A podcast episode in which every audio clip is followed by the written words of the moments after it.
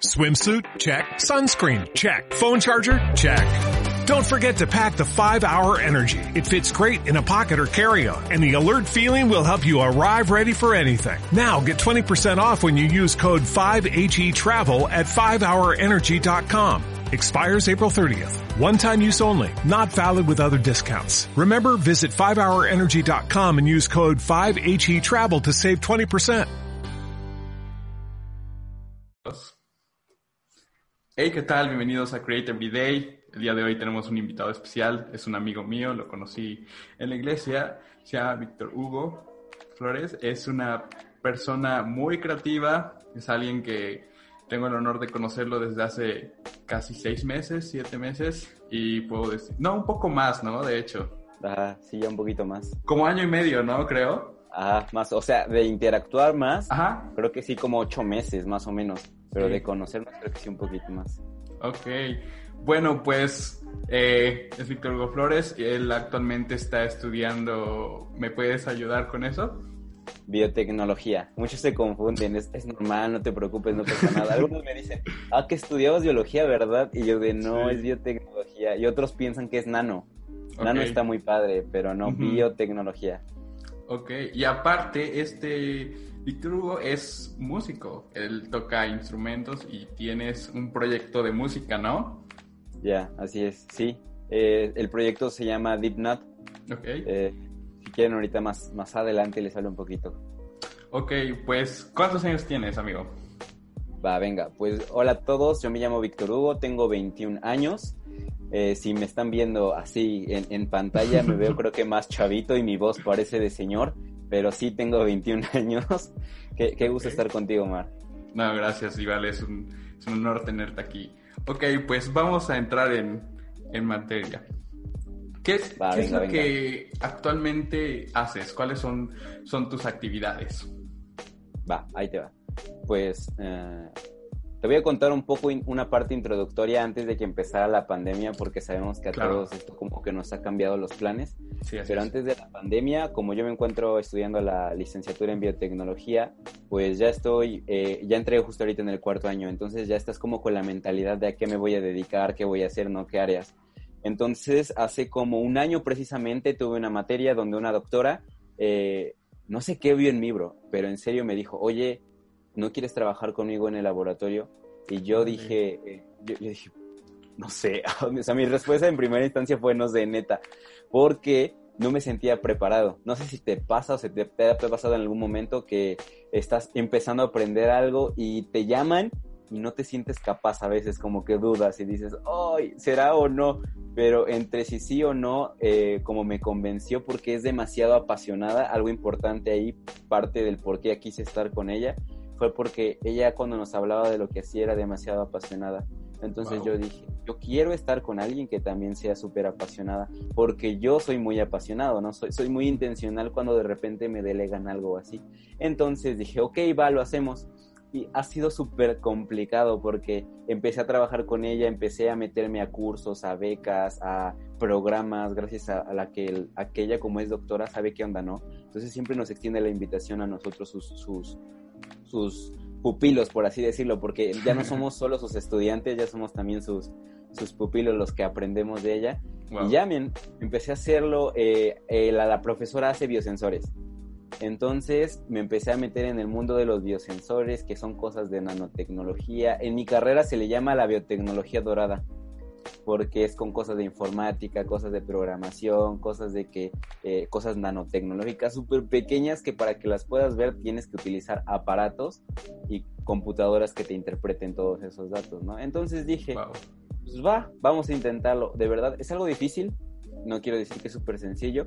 La verdad es que a veces me encontraba frustrado un poco porque no llegaba a muchos resultados, porque la idea es como quitar acá, poner acá, entonces es armar cositas, ¿no? Pero, pero definitivamente me empecé a enamorar y más y más y más porque cabe señalar que en mi carrera empecé a llevar cosas de física y Wow. encontré el amor, dude. Encontré el amor. No sé cómo. Yo era pésimo en la secundaria y en la preparatoria con, con física. Y, no, con matemáticas principalmente, pero encontré el amor una vez que llegué a la universidad. Y ya, el Ah. caso es que empecé a hacer eso, ¿no? Y llegó la pandemia y justo estaba a punto de entrar a un programa así de que me iba a ir a, a otro estado a aprender cosas de nanotecnología que me iban a servir para esto. Pero ya no se pudo, se canceló todo. Y dije, pues bueno, ya. Pero como no me gusta estar muy estático todo el tiempo, decidí entrar a un instituto que es de la iglesia a la que asisto. Eh, y es el internado, el internado de Fuente, así se llama la iglesia Fuente. Y empecé a estar con ellos y mis clases en la tarde, porque ves que las clases no pararon. Entonces fueron clases del internado en la mañana, clases en la tarde. Y con la música, porque igual estoy sirviendo en la iglesia, entonces es de que vamos a sacar tal canción porque el domingo se va a transmitir, ¿no? Y ya ahí estabas sacando las rolitas, eh, instalé en mi compu todos los programas que se necesitan y ya con todo. Y actualmente estoy más o menos en ese ritmo de vida pero ahora llevo más materias y entonces ahora ya estoy un paso más arriba, debo de estar pensando más en lo que ya voy a hacer, no más enfocado ya en cosas de mi carrera. Y no tiene mucho que en una clase nos dijeron como un poco de la industria y de los procesos para extraer como productos, productos que sirven para el beneficio humano, ya sea para antibióticos, ya sea para los alimentos, ya sea para algún tipo de um, sustancia que se use, ¿no? Uso común, uso común en la industria, en general. Y fue donde dije, wow, esto me gusta. ¿Por qué no meter la idea de los biosensores, meter la idea de la física y meter la idea de la industria y fusionarlo todo? Entonces ahorita estoy como en proyectos en mente sobre cómo comenzar a echarle patas, ¿no? Recién llegó el sueño, recién es algo fresco, pero yo creo que, que, que, que eso me va a dar más pauta. Entonces actualmente me encuentro en eso.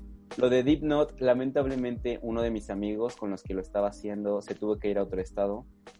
Qué triste, en verdad pero nos seguimos enviando mensajes de repente, entonces, ah, si quieres, ¿quieres te cuento un poco de una vez sobre Deep Note? Sí. Mira, Deep Note es un proyecto que surgió a partir de que un amigo y yo éramos muy fans de Jaden Smith. Si ubicas al hijo de Will Smith. sí. Entonces, él desde muy pequeño ha sido muy visionario y dijo un día, ah, porque le gustaba surfear eh, ¿cómo le hago? ¿Cómo le hago? Porque yo veo que contaminan y contaminan y, le, y estaba tomando clases de ecología o algo así en su escuela. Entonces de ahí surgió la idea de hacer materiales que no contaminaran al ambiente y en eso surgió su empresa Just Water. Y Just Water te ofrece agua, pero no está embotellada como el, agua tradicional, sino en botellas como de cartón, como en un tetrapack que puedes, puedes tirar y sin problema o que puedes ir reutilizando. Es súper chido entonces dije, este cuate no solamente está llevando su visión de que ya fue actor, ¿no? Todos conocimos Karate Kid, estuvo con Jackie Chan, después la otra de Después de la Tierra, que igual como que no le fue tan bien. La de En Busca de la Felicidad también. Ándale, sus orígenes, chuladita de película. Está muy Entonces, sí, me, o sea, yo la amé y porque desde chiquito como que se le ve, ¿no? Se, se ve muy chistoso y ahora el cambio que, que, que pasó. El caso es que este, este, este chico me empezó a inspirar en el sentido de que nunca se quedó en un solo molde, ¿sí me explico? Nunca dijo, mi papá es actor, yo voy a ser actor y ya. Él dijo, mi papá es actor, pero a mí me gusta la música y sacó una rola con el Justin Bieber, ¿no? Por ejemplo, o sea, es algo muy chistoso, pero por ejemplo, pero conforme ha avanzado empezó a probar de todo, ha estado involucrado en todo, es muy activo en cuestiones ambientales y entonces yo dije, me parece perfecta la idea quiero hacer algo, quiero hacer algo con mi propio sello y entonces de ahí surgió esa intención. Yo le escribí a mi amigo Isaí que le gusta demasiado eh, toda la onda urbana, desde reggaetón hasta rap, todo. Y es súper bueno, súper talentoso y casi casi yo dije al inicio, lo voy a exprimir, lo voy a exprimir porque este tipo tiene talento, ¿no? Pero pues más el, en, entre conversaciones darme cuenta cómo los dos teníamos algo en común y era que queríamos hacer música, queríamos hacer proyectos así, pero que tuvieran un sentido, porque muchas veces la música hoy en día se desmerita. Creemos que solo es para vender, que es para ofrecer, para ganar dinero, cuando el valor de la música es reflejar emociones que vienen de nuestro sentir, ¿no? Del, del, sentir del que lo interpreta, del sentir de que lo escribe y el que lo recibe, el que está escuchando la canción, puede experimentar todo tipo de emociones. Entonces surge la idea de crear Deep Note y el nombre fue súper chistoso porque yo soy muy fan de la sopa instantánea. Entonces sé que muchos son Team Maruchan, perdónenme por los que son Team Maruchan, pero yo soy Team Cup Noodles. Entonces, eh, como me gusta demasiado, el Noodles, Noodles siempre estuvo en mi mente, ¿no? Y hicimos un grupo con otro amigo que se llama David y teníamos nuestro grupo de WhatsApp pero como él y, como Isaí y yo somos demasiado intencionales con la música, como que empezamos a, unir más, a unir más, y le dijimos, ¿cómo le vamos a poner, no? Y les dije, no sé, algo profundo. Yo le dije, algo que sea profundo, que sea demasiado intencional. Y empezamos a tomar a, artistas como referencia, como 21 Pilots, que tienen todo un universo detrás de ello, ¿no? Detrás de que, según Tyler, eh, tiene problemas de depresión, de ansiedad y cómo tratan a través de sus canciones decir, bro, sí está todo complicado, pero todo está bien, ¿no? Todo puede estar bien. Y ya. Entonces, teniendo como atando piezas de diferentes personas creativas, de personas que nos inspiraban, fuimos creando esto. Entonces dijimos que sea algo profundo, pues deep en inglés. Y que sea algo relacionado con, con, con, con la comida que me gusta, ¿no? Algo que nos guste. Yo dije, pues los, la, la comida, la sopa instantánea, los noodles pero le quitamos el noodle y nada más se quedó el not porque lo queremos asociar a que es tan sencillo hacer música que de verdad tenga un mensaje profundo, pero tan fácil como hacerte una sopa instantánea. Entonces por eso surgió Deep Note, o sea, algo profundo, pero algo muy sencillo. Eh, una idea creativa quizá a partir de un poema, quizá a partir de una filosofía, pero representado en una rolita. Una rolita de tres minutos quizá, de dos minutos y medio. Las canciones ya no duran mucho hoy en día, pero que tenga detrás de ella un mensaje que pueda transformar la vida de alguien que igual quizá pase depresión, que pase ansiedad, que necesita un mensaje no solamente que lo entretenga y que lo divierta, sino que de verdad al escucharla le cambie el día, le arregle el día, le pueda dar un motivo más para poder continuar viviendo. Y ya así surge Deep Note y esos son los dos proyectos que actualmente estamos. Wow, qué interesante. Eh, bueno, escuchando lo que platicas, es que buscaste referencias. Por ejemplo, me platicas de Eden Smith, a Tony One Pilots. Hay un estigma en cuestión de creatividad, de siempre querer iniciar algo como desde cero, ¿no? O sea, no sé, tengo esta idea y, quiero diferenciarme, ¿no? quiero ser diferente.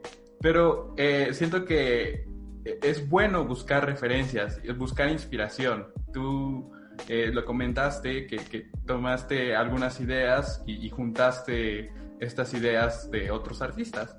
No sé si hubiera sido diferente a, a que tú iniciaras como algo desde cero. Yo siento, no sé tú qué opines, que es como muy difícil crear algo sin, sin tener referencias. Y aunque crees algo sin tener referencias, inconscientemente puedes incluir referencias de otros artistas, ¿no? O sea, no sé, algunas veces diseñando me encuentro como de, en Pinterest tengo un tablero donde tengo mis ideas y, y siempre trato de, de buscar varias ideas y conectarlas. Pero tú qué opinas? ¿Es difícil crear algo desde cero totalmente? O sea, realmente creo que nada de lo que creemos que, estamos creando es 100% creado por nosotros. Todo ya ha sido hecho, todo ya ha sido estipulado. Y entonces, si te niegas a querer tener referencias de lo que te antecedió a ti, es como estar en, en la deriva, como estar en otro planeta y decir, quiero crear algo, cuando en realidad en el planeta en el que deberías estar ya se creó. No sé si me explique.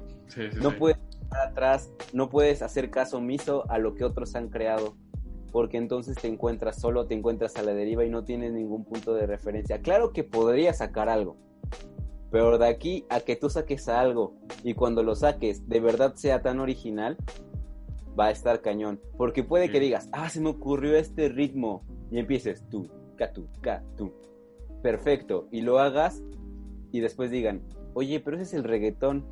Ah. Y tú de, no, terminas frustrado. si no conoces tu, si no conoces tu segmento, si no conoces personas que han hecho y quieres hacerlo y descubres que otra persona hizo lo mismo que tú, terminas frustrado. Lo mismo pasa en el área científica.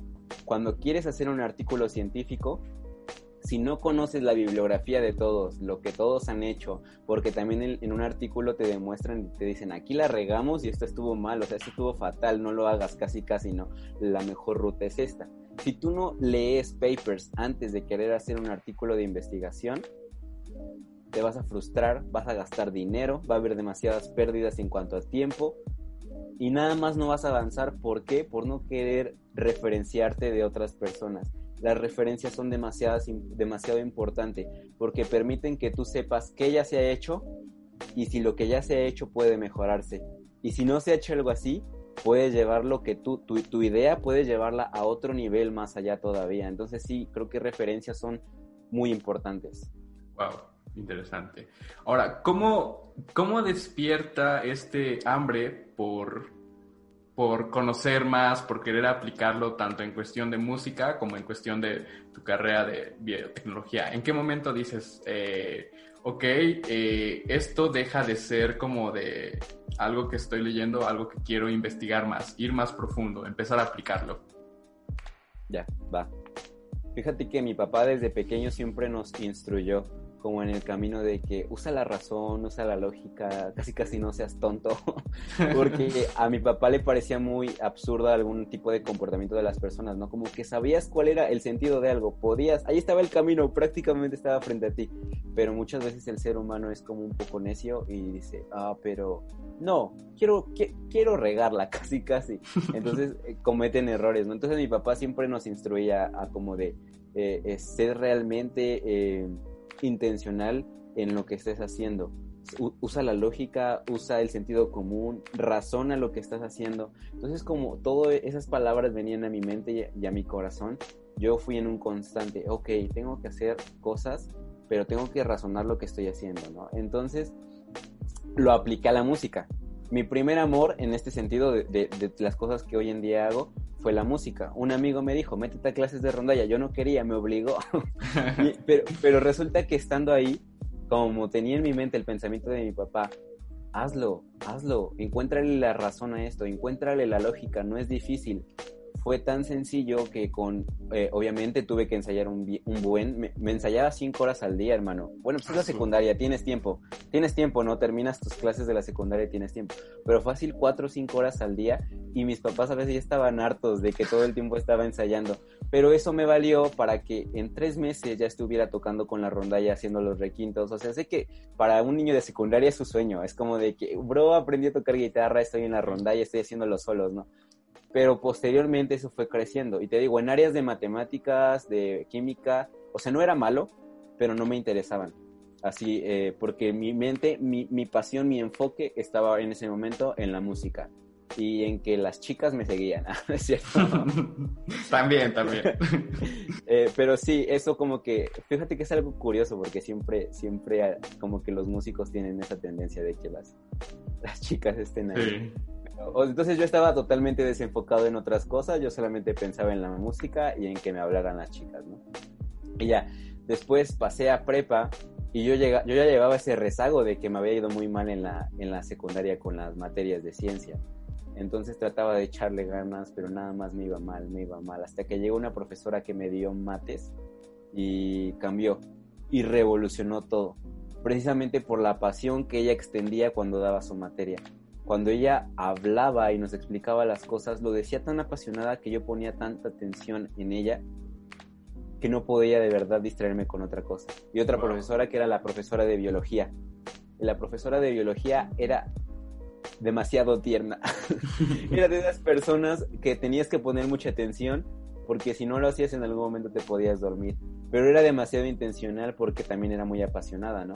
Entonces cuando nos dibujaba un esquema lo hacía y lo hacía con dibujitos y todo y todo que captaba mi atención. Y así fue como poco a poco yo empecé a darme cuenta que cada persona que era demasiado apasionada con lo que hacía me inspiraba. Su pasión transmitía a mí una inspiración, una inspiración que yo no sabía que tenía era tal contagio que, que a veces mi amigo con el que siempre estaba, él era súper de que, de que su beca y que tenía que tener buen promedio, ¿no? Y era como relajado, la vida es música, no pasa nada, la ciencia después. Eh, y, y él me decía, es que bro, o sea, cuando estamos en esta clase, cuando hablan de genética, te pones bien crazy, te pones bien intenso. Yo, ¿por qué no? Y me decía, de verdad, o sea, lo dices y participas tanto que siento que te apasiona demasiado. Deberías estudiar algo parecido a esto. entonces ahí vino a mi mente, ¿no? El pum. Podría ser, ¿no? O sea, no descartes la idea, no descartes la idea de que, de que algo así pueda ser posible, a pesar de que al inicio no era tu pasión. Entonces, llegó un día que llegaron personas a darnos como eh, volantes de lo que eran las, las carreras en, en, la, en, la, en la universidad, porque yo era de prepa BOAP, entonces nos extendían las carreras de la Universidad de la BOAP. Y en eso yo les dije un día, oiga, ¿no tienen algo como de genética? Algo así que se les tope. Y entonces me sacaron como tres cosas, ¿no? Y ya me enseñaron así, que biomedicina, que medicina, ah, no, como cuatro, que medicina, que biomedicina, que algo de ambiental o algo así como de energías renovables o algo así, y biotecnología. Entonces ya estaban esas cuatro, ¿no? Y ya yo gracias y ya fui al salón, me puse a leer cada una de ellas y en ese encuentro biotecnología y veo que dice que los primeros dos años son de un buen de matemáticas y física. No manches. Yo dije, ah, pero en el tercero, cuarto, quinto año están genética, ingeniería genética, biotecnología médica. Y dije, wow, todo ese tipo de cosas de verdad se pueden hacer. Hay una, hay una carrera que me ofrece estas materias. Entonces yo dije, pongo en una balanza todo. Matemáticas que no me gustan, y todas las cosas que me estoy dando cuenta que me gusten, ¿no? Entonces las tenía una balance y así me quedé. Todo ese segundo año de prepa me quedé así, ¿no? Pero como la música era mi pasión, también estaba contemplada una carrera en música, la de ingeniería en producción musical. Y un día nuestro profesor de lenguaje dijo, sale chavos, a ver, tráiganme. Ah, y no me gustaba lo de investigación porque mi profesor de lenguaje era demasiado estricto, demasiado rudo con cosas de investigación, lenguaje e investigación. Entonces yo decía, no, jamás voy a hacer cosas de investigación, adiós. Y una vez nos dijo, expongan lo que quieren estudiar. Y yo dije, fácil, voy a hablar de música, voy a hablar de ingeniería en producción musical, hice mis diapositivas y todo, lo presenté. Y el profesor casi, casi se reía de mí. Casi, casi estaba como de, como de, deberías escoger otra carrera, vato. Y ese es el problema, como que muchos tienen, eh, subestiman algunas carreras porque en su edad no jalaba, no era algo que jalaba, pero en la edad que ahora tenemos, yo creo que muchas cosas o carreras que fueron menospreciadas antes se están levantando. Carreras que antes eran como de, es neta que vas a estudiar para esto, son pioneras hoy en día, son lo que están moviendo la economía, son carreras que de verdad están levantando nuevas generaciones con propósito. Entonces, en ese momento, pues sí me sentí achicopalado, como, mm, como de, ¿será, ¿será que estoy haciendo algo mal, no? ¿Será que ¿será que sí es una mala carrera? Y me molesté con él porque dije, pero es mi sueño, es lo que yo quiero, ¿qué le pasa? No, bien enchilado. Pero no pasó nada. No pasó nada porque al final del día aprendí que realmente, aunque me gustaba demasiado, no era algo que quería con todo mi corazón. ¿Por qué? Porque dejé que su opinión cambiara mi perspectiva. Y cuando de verdad encuentras tu pasión, no hay nada que pueda cambiar tu perspectiva, ¿no? Yo creo que ahí fue cuando me di cuenta. ¿Por qué? Porque llegué a tercero y dije, me voy al área de la salud para que no haya pierde. De todas formas, si quiero estudiar música, no es como que haya un área en específica en la prepa para que lo haga.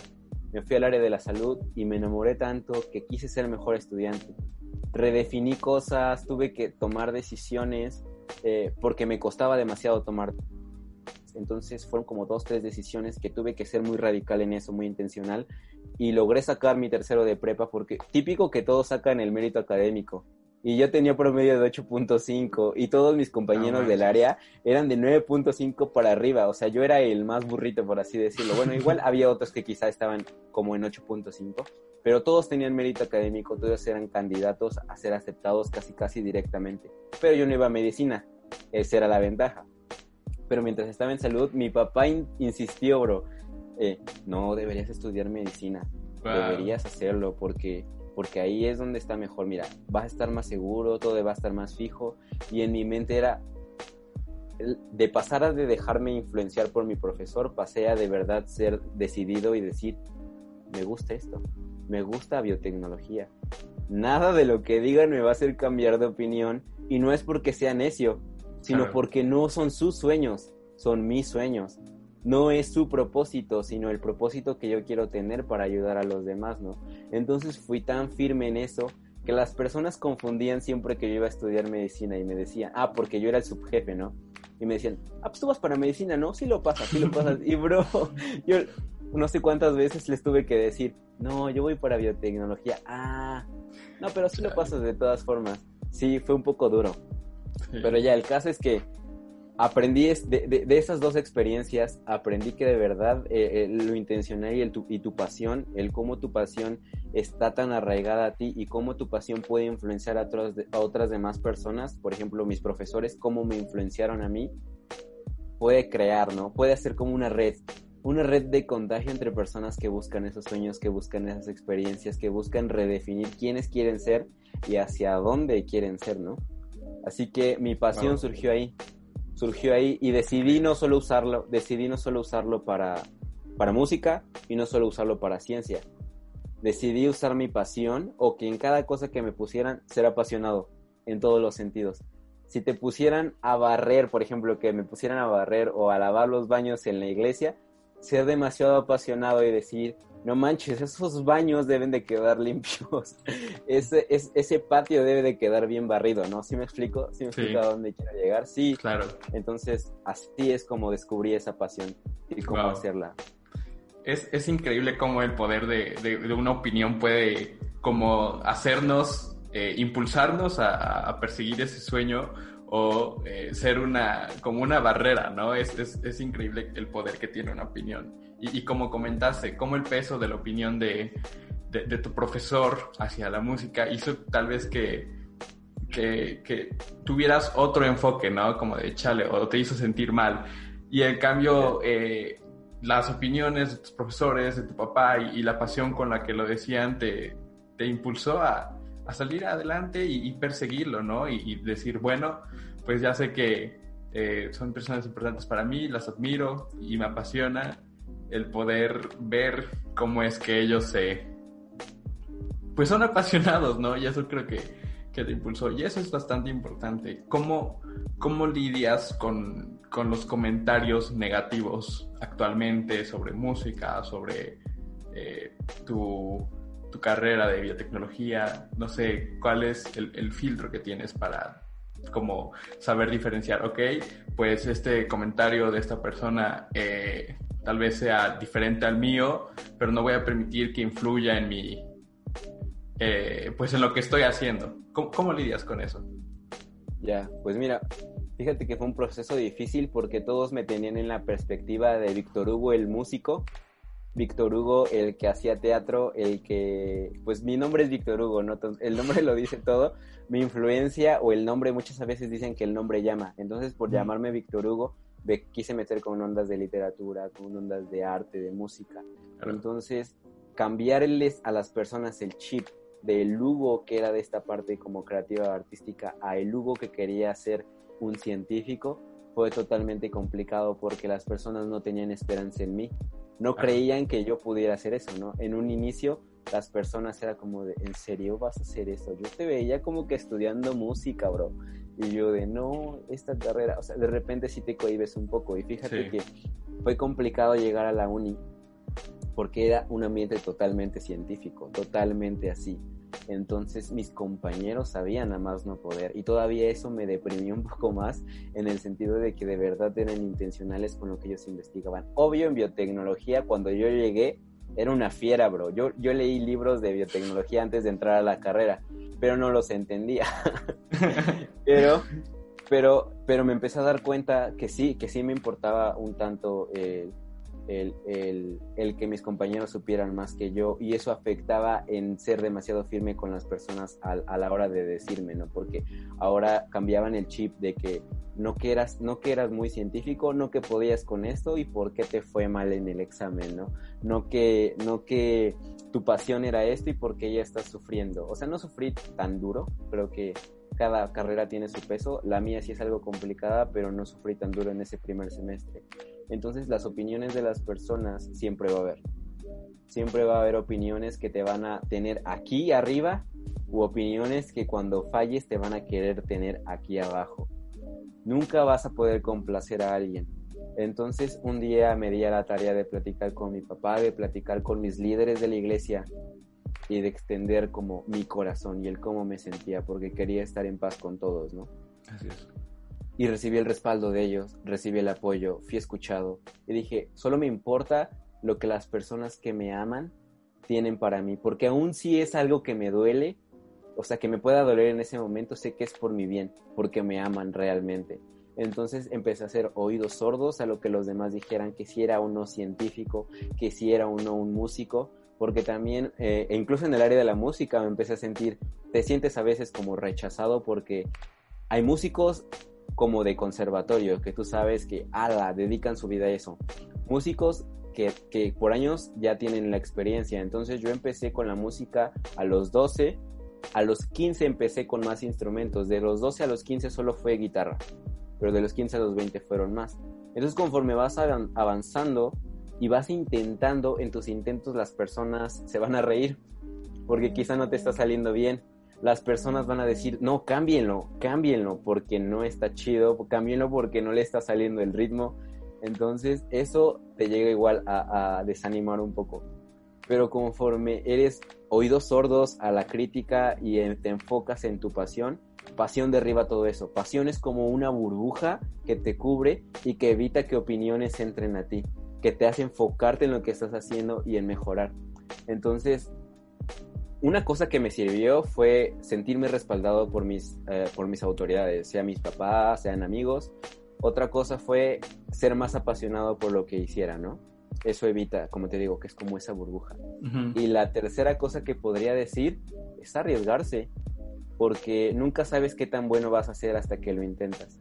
Entonces, si, si esperas críticas y no te atreves, no vas a saber hasta dónde, hasta qué punto eras capaz si solamente esperaste la crítica de las personas y no te atreviste. Serían esas tres cosas.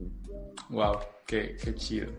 Ahora, ¿cómo, cómo cambias tus, tus hábitos? Como de, no sé, eh, eh, un ejemplo conmigo. A mí me gusta mucho el diseño gráfico y, trato de hacerlo un hábito, pero a veces eh, mi trabajo no solamente es diseño, sino es marcar a clientes, hacer evaluaciones y a veces me cuesta trabajo sentarme y eh, diseñar, que, que, es lo que me gusta.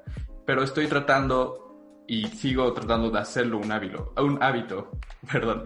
Entonces, no sé tú, cómo manejas tus, tus hábitos, es cómo, cómo organizas tu tiempo para eh, música, relaciones con amigos, para la iglesia, para tu carrera, ¿cómo, cómo son tus hábitos? Ok, soy cero fan de la rutina.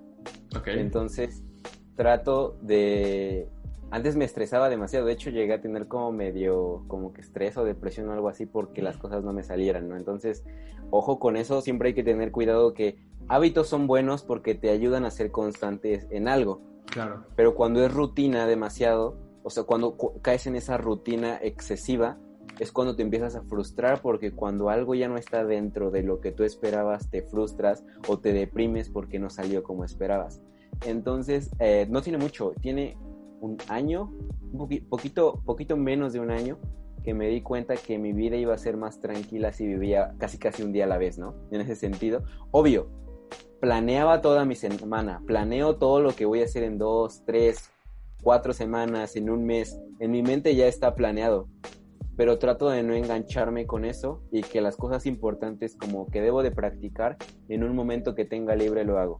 Como que quiero, por ejemplo, en tu caso, que quisieras diseñar en cualquier momento en el que la idea surja, escribirlo, tenerlo en algún punto o, dibujarlo, porque de aquí a que me espero a que mi horario laboral llegue y ahí ponga la idea, ya se me fueron mil ideas antes.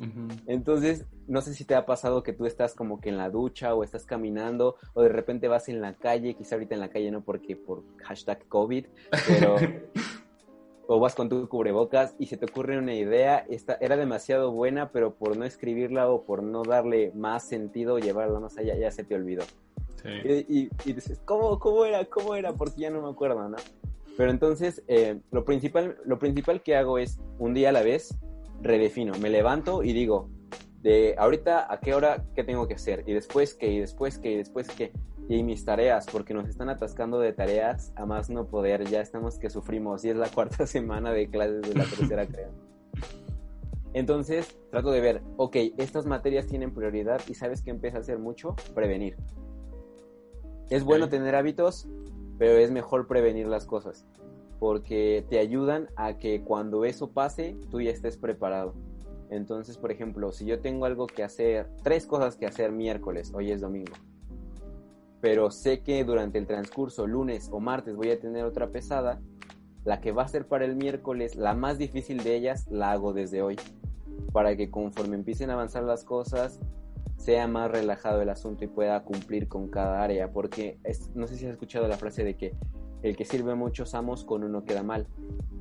Entonces, cuando quieres acaparar mucho, pero no te enfocas en una cosa, en un solo hábito, por ejemplo, eh, leer. si, si, quieres abarcar muchas cosas, pero no redefines uno solo que era leer, que era el más importante de todos, todo termina hecho un caos. El año pasado, hablando de hábitos, yo dije, voy a hacerme el hábito de leer más libros. O sea, cuando yo entré a la prepa, cero libros, nada que ver. Eh, solo leía como uno o dos al año y eso porque se los dejaban a mi hermana y mi hermana no los leía y me decía que me pagaba porque, porque yo los leyera y se los contara, ¿no? Entonces me leía uno o dos por año que le dejaran a ella. Y ya cuando llegué a tercero de prepa dije, ah, si me quiero dedicar a la carrera realmente tengo que tomar cosas en serio, tengo que tener este hábito, hábito de hacer tareas, hábito de morir a cosas como tener salidas con, tal de que pueda entregar un proyecto con excelencia y pueda aprender en el proceso. Hábitos también de amistades, porque yo lo tenía como muy mal definido, el concepto de amistad, entonces casi no me relacionaba con personas. Y el hábito de, lo de leer fue como que empezó, ok, ok. Entonces creo que el primer año solo leí tres libros, así en, en la prepa. Pero conforme fui avanzando el año pasado, leí siete y dije, ya siete ya es un número chido para leer siete al año, ¿no? Dije, mm, está bien. Pero me puse una meta. Y dije, el siguiente año quiero leer más de siete. Quiero leer mínimo 12, o sea, mínimo uno por mes. Y ahorita que estamos a septiembre, voy creo que en el décimo u onceavo libro. Ah, su mecha. Entonces, entonces, entonces, de verdad se logra, de verdad se puede. Y libros diversos, obvio, no creas que nada más me leí los de Harry Potter y los de y otros así, así, los de los Juegos del Hambre, ¿no? No, libros diversos, libros que me aportan entretenimiento, libros que me aportan conocimiento y libros que me ayudan a relacionarme con las personas. Hay un libro muy bueno que me gusta, se llama Los cinco lenguajes del amor en los adolescentes. Yo ahorita en donde en la iglesia estoy sirviendo en el área de adolescentes. Entonces, conocer o entender esa parte es muy importante, ¿no? El cómo, cómo es el lenguaje de cada quien. Si esa persona le gusta que le sirvan, si esa persona le gusta que pasen tiempo con él, si esa persona le gustan los regalos. Hasta regalándole algo a una persona, le das en su lenguaje del amor y es como esa persona se siente amada, ¿no? Wow. Entonces, esta, constante búsqueda te hace que tu mismo hábito se disfrute y ya deja de ser rutina. Hábitos que se disfruten te permiten avanzar hábitos que te definen como persona porque es con un propósito, te ayudan. Si solo tienes hábitos de hacer por hacer, te digo, hay veces en las que las mejores ideas se te van a escapar. Porque si el hábito más bien, por ejemplo, en tu caso de diseño, tu hábito no debe de ser que a determinadas horas te sientes y te pongas a ilustrar. Tu hábito debe de ser constantemente estar buscando creatividad, constantemente estar buscando ideas. Ese debe de ser tu hábito. Por ejemplo, en mi caso, mi hábito no debe de ser eh, hacer eh, artículos científicos ni hacer canciones. Canciones es el producto de algo, pero mi hábito debe de ser estar escuchando canciones que me inspiren, estar leyendo cosas que me inspiren, el hábito de preguntarme, ¿cómo sonaría esto? O ¿qué pasa con el espacio, no? ¿Qué pasa con los universos? ¿O qué pasa con las moléculas? Ese debe ser el, mi hábito, preguntarme constantemente qué cosas debo hacer. Entonces sí, eh, hay que redefinir toda esta, esta onda de, hábitos para que no nos frustren y para que todo el tiempo estemos hacia adelante, hacia adelante, hacia adelante. Claro, buscar una finalidad, ¿no? Más que hacer, como dices, hacer por hacer, sino, ok, pues voy a hacer esto, pero ¿qué, ¿cuál es la finalidad? ¿Qué, qué quiero lograr, no? Entonces, eso está muy, muy chido. ¿Has tenido alguna mala experiencia dentro de música, de tu carrera? Cuéntanos. Ya, para empezar, en mi primer semestre, yo dije, voy a reventarla con todo, pero como ya te contaba, como que me frustró un poco porque no todo me salió bien, reprobé dos materias en el primer semestre. Entonces, esa fue una experiencia que definió mi, el resto, el resto de mi carrera, el resto de lo que quería hacer y el cómo lo iba a hacer. Em, fue mala experiencia porque dejé un mal sabor de boca en mis compañeros eh, de pasar de ser Hugo el que participaba y el que decía que era biotecnología y el que decía que se podía hacer esto y que estas técnicas de, de cosas de ADN o así, pasar de ser el Hugo del que conocía a el Hugo el que reprobaba, al Hugo el que le iba mal, al Hugo el que se fue al extra y no lo pasó, no. Entonces es, caí en ese, en ese agujero en el que ahora todos ya veían a Hugo como alguien que quizá no podía aportar nada entonces salirte de ese agujero fue un poco complicado. ¿Y por qué? No porque no supiera. Yo quizás sabía un poquito más de cosas ya de, aplicación de biotecnología, pero no tenía esa, ese, hábito, vuelvo a lo, que te digo, ese hábito de constante, de ser constante, de ser persistente en, esta área de, ciencia, en áreas... ¿Todo bien? Sí, sí, sí, es que ah. la cámara tuvo un pequeño error. Ok, ok. Ok, pero perdón, sigue. Yo creo que desde ahorita voy a seguir sin cámara. Se me apagó. Ok, va. Ajá, perdón, sigue. Este, sí, eh,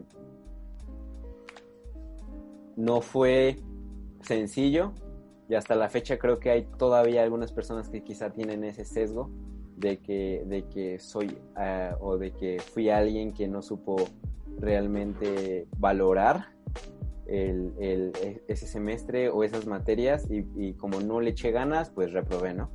Eh, pero, pero, pero las cosas no se quedan ahí. Entonces yo dije, pues no debo de enfocarme en eso y se sobrellevó. Y en música igual, como que en todas áreas, no sé si te ha pasado que te llegas a sentir estancado porque algo pasó.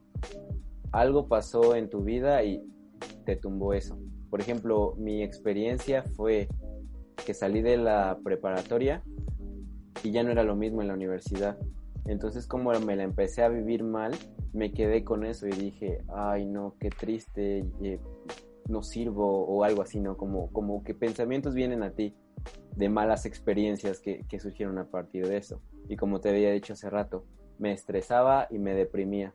Entonces que caí en un, en un estado en el que ya casi casi nada me podía sorprender como Dewey de Malcolm, que dice, eh, nunca espero nada de ustedes y aún así logro decepcionar. sí. Como que es de, bro, ya no espero nada de nadie y aún así me siguen pasando cosas malas, experiencias me pasan. ¿Por qué? Porque es que, porque es que la vida me odia, ¿no? Pero fue una temporada muy corta, realmente. Y experiencias malas recientemente, quizá fue como que tener que renunciar a personas, eh, no, no, no así literalmente de darle cortón de amistad, sino enfocarme en otras cosas porque quizá lo que, lo que yo estaba enfocado con esas personas no era algo que me daba un propósito total.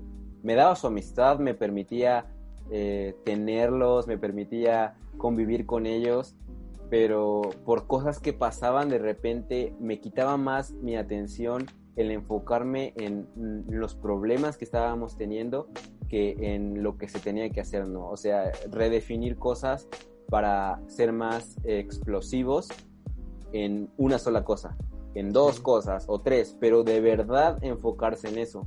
Cuando yo quería ser este siervo de diferentes amos y por ser siervo de diferentes amos cuando le quedaba mal a alguien, tenía una mala experiencia con esa persona y había roces. La profesora que te cuento de laboratorio, muchas veces fue como de, ya échale ganas, ya échale ganas. O sea, me, me, quería porque sabía que, o me quiere porque sabe que tengo esa pasión, pero a veces sí era como de, échale ganas, o enfócate en una sola cosa, o, o como que me, me, decía y me decía por cosas que pasaban en el laboratorio y, y sí, te pega, sí te pega el que experiencias malas con, con, personas. Es más, es como un efecto dominó, en donde te pasó algo malo con otra persona, pero por querer atender ese problema, desatendiste este otro y ya valió porque también ya quedaste mal con la otra persona.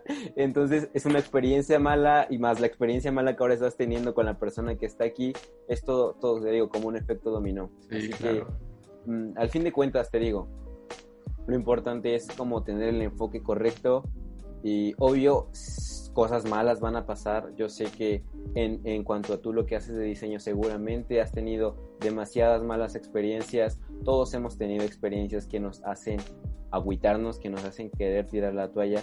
Pero también esas experiencias nos sirven de, de, escalones. Como que, ok, tú querías algo para impulsarte, pero lo jalaste demasiado, se te cayó, pero no pasa nada. Está en el suelo, tienes que subir encima de él y seguir avanzando.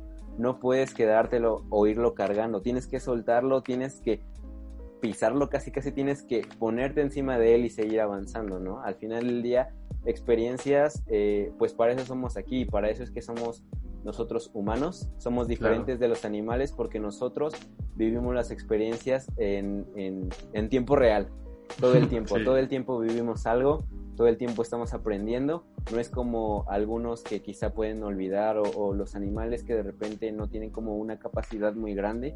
Por eso es que nos diferenciamos de ellos. Nosotros experiencias nos sirven para seguir avanzando, ¿no? La misma historia nos ayuda como referencia, como experiencias malas traen cosas positivas también después. Y como también este todo tipo de experiencia ayuda, todo suma, como dijeron por ahí. Sí. Ahora, tocaste un punto muy importante que me gustaría eh, como pues darle un poquito de seguimiento. El como desapego eh, en cuestión de, no sé, yo, yo creo que para ganar hay que perder y me refiero como de, no sé, para ganar un trabajo eh, tengo que perder gustos personales en cuestión de, no sé, si me gusta levantarme tarde, pues tengo que decirle adiós a levantarme tarde para ser disciplinado. No sé, si quiero este, tener una amistad, si soy alguien antisocial, tengo que decirle adiós a, la soledad y, empezarme a abrir, ¿no? Eh, eh, a eso me refiero en cuestión de para ganar hay que perder. Es como un intercambio. Pero, ¿qué pasa cuando apuestas por algo que tienes mucha fe en ello y al final no funciona y, pues pierdes amistades o pues sí, ¿no? Como amistades o pierdes esperanza. No sé si te ha pasado, eh, cuestión de metes como apuestas por algo y, te comprometes, pero al final no, no sale. No sé, ¿cómo, cómo lidias con ello? Ya, ok. Pues para empezar, como yo tengo mi creencia en Dios. Yo principalmente todo lo que hago siempre es con el objetivo de hacerlo para Dios, ¿no? Entonces eso me quita, eso me quita una carga de encima, principalmente. Eh, porque ya no estoy enfocado en que si una persona me falló o que si un proyecto no me salió. Porque mi intención no es que la persona lo, esté complacida conmigo ni que el proyecto sea un éxito porque yo quiero verme bien porque el proyecto me salió bien, ¿no? Claro.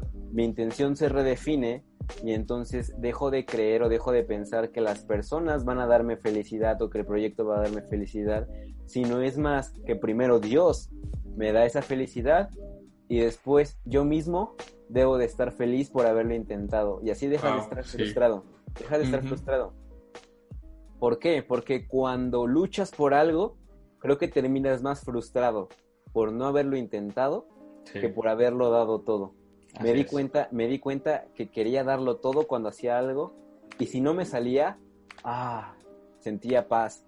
Y no porque fuera masoquista de que me gusta el color de la no. no, sino porque sabía que ya no estaba en mis manos, que ya no era cuestión mía, que no era problema mío, porque yo lo di todo, porque yo tuve toda la intención de luchar, de buscar, de entregar todo.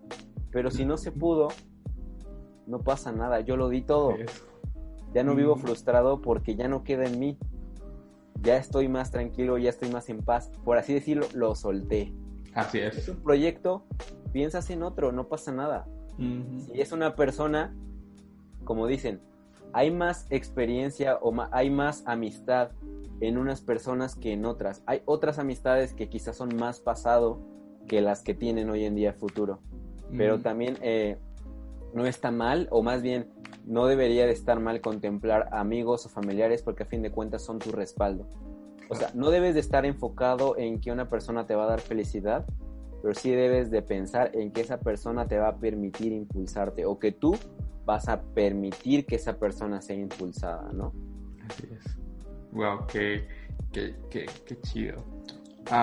pues, ¿algunos proyectos que hayas tenido en tu, tu carrera en música que, que, más te hayan gustado? Mm. Fíjate que tengo un sueño demasiado preparado. Ok. Desde hace tiempo con la iglesia. Ajá. Porque he intentado, cuando iba en secundaria tenía que mi banda, ¿no? Clásico que eres morro de secundaria y que tienes tu banda con tus amigos y el que toca el bajo, que porque no sabía tocar la guitarra y ni modo lo pones a tocar el bajo. Sí. Este, tus amigos que, el que tocaba la batería y en su casa se, podía, se podía armar la fiesta. Entonces, con ellos tenía un pequeño proyecto, pero conforme fui creciendo me di cuenta que quizá mi, mi, vida iba hacia otras áreas, pero que quería seguir teniendo proyectos de música. Entonces, eh, hoy en día con la iglesia en la que asisto, eh, dije, creo que aquí podemos hacer demasiadas cosas. Entonces, quizá por pandemia, otra vez hashtag pandemia, pero no pasa nada. No pasa nada, en serio, como que no me frustra. Quizá algunos sí han estado como de, ay, me vino a quitar todos mis sueños y esperanza. Y al contrario, me es como de, ay, me permitió tener más tiempo para preparar cosas, ¿no? Para poder tomar una computadora y aprender a utilizar Logic Pro, que es, una, que es un programa para edición musical. Entonces, este, pues ya vamos adelantados. El hijo del pastor eh, es demasiado bueno. Yo lo admiro, es demasiado creativo. Creo que él es una muy, es una, una, persona con la que yo creo que me puedo respaldar mucho para, para la idea, pero eh, a fin de cuentas la idea es como empezar a componer música, empezar a grabarla, empezar a producirla, empezar a, ¿cómo se dice? Eh, ofrecerla, extenderla, propagarla. No sé, ni siquiera con la intención de hacernos ricos, sino con la intención de crear música de excelencia, música que es totalmente hecha en casa, música que tiene un, un sentido fresco porque mi influencia principal es música latina. Quizá no es que escuche música de reggaetón o salsas o merengues, pero la música latina la escuchas y todos, te prometo que en España, en China, he visto videos, se emocionan con la música latina. El ritmo de la música latina, de la música mexicana, tiene algo que contagia. Entonces, no voy a hacer como que un conjunto de mariachis, ¿verdad? Con los de mi iglesia. Claro. Pero creo que esa influencia puede servir demasiado a, a lo que queremos hacer. Y gracias a Dios, el, hijo del pastor como que igual tiene, tiene en su mente ese concepto. Ellos son, bueno, son como, como americanos, pero que viven acá. Entonces, este, tiene muchas influencias, pero me gusta que también su influencia es como lo latino, ¿no? Lo, lo que se escucha en México. Y con él puedo hacer demasiado match. Entonces, el proyecto principal que tengo ahorita es para la iglesia es como hacer cosas como más padres, porque ya lo hemos cambiado. Yo estoy en la iglesia desde hace seis años y el crecimiento musical de todos ha sido hermoso, porque todos empezamos siendo niños pequeños, ¿no? Yo de 15 años, Titus, eh, que es el hijo del pastor, creo que tenía como 11 años o 12 años. Ah, estaba súper pequeño. La otra chica que toca el piano, que se llama Naira, igual era súper pequeña y cómo todos hemos crecido durante cinco años y ahora cuando ensamblamos canciones, cuando grabamos, súper rápido. Entonces la, la, familia ya está hecha, ¿no? Ya está construida, ya tenemos esa atmósfera de familia porque en nuestra iglesia siempre es muy importante eso, como generar esa relación de familia. Ahora lo que sigue es enfocarnos en ser más excelentes, en ser más disciplinados, en comenzar a soltar ideas. Yo creo que todos son demasiados creativos y algo bueno puede salir de ahí. Y estoy muy expectante por eso, muy emocionado. Pero sí, básicamente es hacer música con la esencia de Deep Note, como te decía. Cosas profundas, pero que sean tan sencillas que todos puedan cantarlas, que todos puedan recibir un mensaje de ellas, que sean lo más sencillo posible. Porque, como por ejemplo en el área de la, de la ciencia, a veces me encuentro frustrado porque a veces la ciencia es demasiado rigurosa, no porque esté mal, está bien, yo creo que, debe de ser así, pero demasiado complicada en su lenguaje que las personas pierden el interés porque no pueden acercarse a ella por el miedo a no entenderle, ¿no? Clásico que matemáticas era la peor materia porque te olvidabas de qué era factorizar, te olvidabas de cuál era el álgebra o qué era trigonometría. Clásico que era así. Entonces yo quiero que a la hora de transmitir esos mensajes, las personas, cualquier tipo de persona en cualquier lugar, pueda entender y conocer, por ejemplo, el amor de Dios, que tenga que haber tanto lenguaje complicado que no sepan, que no sepan interpretar. Amor todos saben que es. Todos saben que es familia. Todos saben, así como, como cosas básicas que es familiaridad, que es amistad, que puedan ir englobadas en una canción que pueda propagarse hacia diferentes personas y que lleven un mensaje que también lo disfruten porque al final del día también somos seres que queremos disfrutar las cosas, pero somos seres que queremos recibir como algo que nos aliente, ¿no? Entonces, sí, esa es la idea básicamente. ¡Wow! qué, chido! Y, en el área de la ciencia quiero combinar eh, eh, la, los biosensores, como te decía, porque engloba a física, engloba a biotecnología, engloba a áreas que me apasionan demasiado. Y son cosas que quiero redefinir. Quiero hacer un híbrido, quiero hacer como, Elon Musk es demasiado loco, sé que tú y yo somos fans de él. Entonces, Elon, Musk es mi, mi, inspiración en esa área. Porque no solamente quiso o quiere redefinir cosas de ingeniería o de ciencia, ¿no? Quiere transformar las cosas de tal forma en revolucionar, revolucionar a la sociedad que hoy en día conocemos. Ya lo hizo con Tesla, y con lo de SpaceX y, el cómo es ahora, ¿quién se imaginaría, no? Cómo iba a ser una, un traje espacial como el que, como el que, como el que apenas se presentó. De verdad nadie se lo imaginaría. Entonces, ese tipo de acontecimientos o de cosas importantes que pasan son de las que yo quiero ser partícipe. Ya sea con un mensaje a través de una videollamada o a través de un púlpito, así hablando a las personas en una conferencia, o a través de lo que yo hago, de lo que yo eh, vaya desarrollando con esta área de la ciencia, pero sí. Qué, qué increíble, ¿no? Cómo es que eh, tú, pues, tú platicabas, ¿no? De Elon Musk, pero se pueden obtener resultados similares sin, sin tener tanto... Eh, o sea, se puede llegar así de lejos en diferentes áreas. La visión de Elon Musk es como mejorar la humanidad pero igual se puede mejorar la humanidad o las personas que nos rodean a una escala pequeña, que eventualmente será más grande.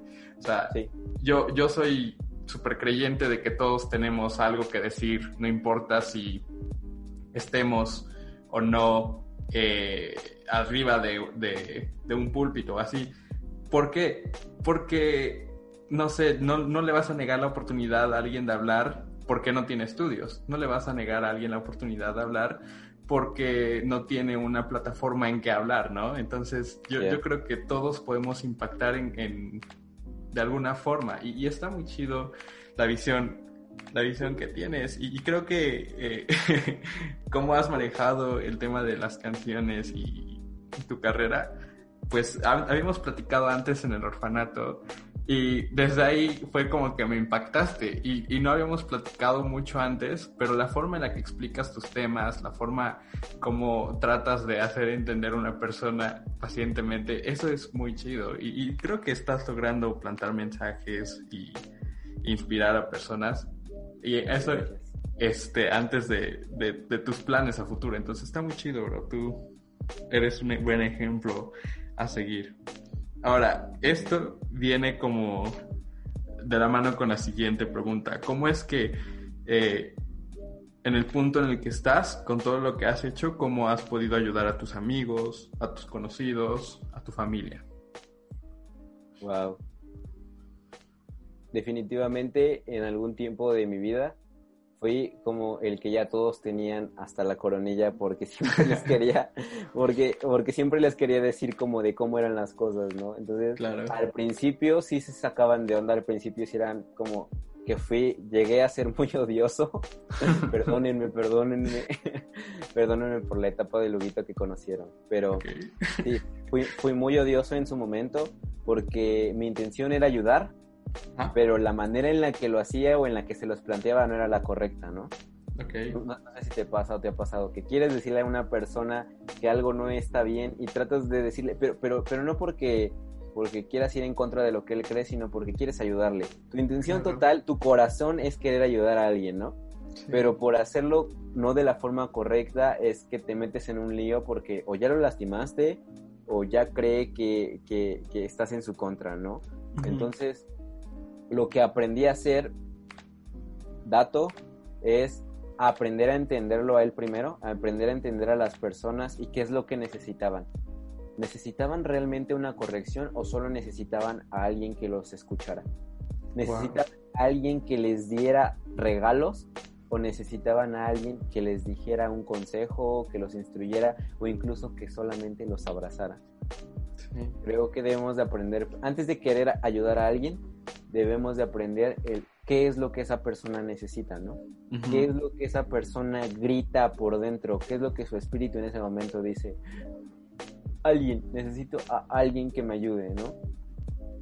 Entonces, aprendiendo eso, que lo aprendí en la iglesia, fue como empecé a llevar poco a poco, poco a poco, poco a poco. Entonces, con mis papás en áreas de de lenguaje, por ejemplo, de repente como que se le iba una que otra palabra, a veces era como de, no, dila bien, yo bien enojado, pero hasta mi papá me empezó a decir, ayúdame a decir cuando creas o notes que yo hago algo que, o digo algo que no está bien, corrígeme, y yo de en serio, y tuve que aprender a cómo decírselo para que no se sintiera como de, ay, estás mal o así, sino como que él captara y dijera, ah, no más, sí es cierto, se dice de esta forma. Por ejemplo, eso es un ejemplo básico, pero de ahí en fuera más cosas, ¿no? Creo que lo que tú puedes hacer como amigo o como familiar no es cambiarlos. Ellos ya tienen una personalidad, ellos ya piensan de una forma, tampoco vas a cambiar lo que ellos piensan.